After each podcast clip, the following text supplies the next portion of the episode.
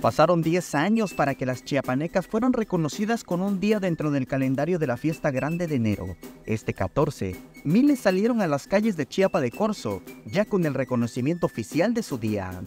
Ya tenemos 10 años buscando este día y creo que hoy me siento muy contenta, muy feliz de ver que toda la mujerada está viviendo esto con alegría, eh, con el corazón, con respeto y con la devoción a San Sebastián.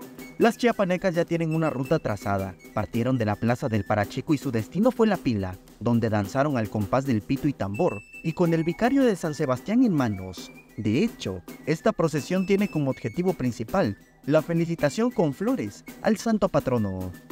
Mira, por, el amor a San Sebastián, de llevarle una felicitación de flores y con mujeres, y qué mejor que la mujer chiapaneca tan hermosa, tan alegre, tan bella.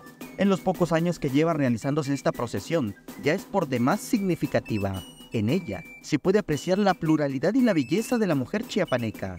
Participan todas las edades y es un deleite visual el poder apreciar los diferentes trajes que vienen de una notoria evolución.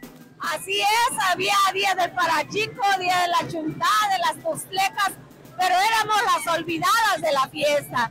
Y hoy, gracias a Dios y a la intercesión de San Sebastián, ya tenemos nuestro día. Creo que el día más alegre, que es el Día de la Chiapaneca. Samuel Revueltas, Alerta Chiapas.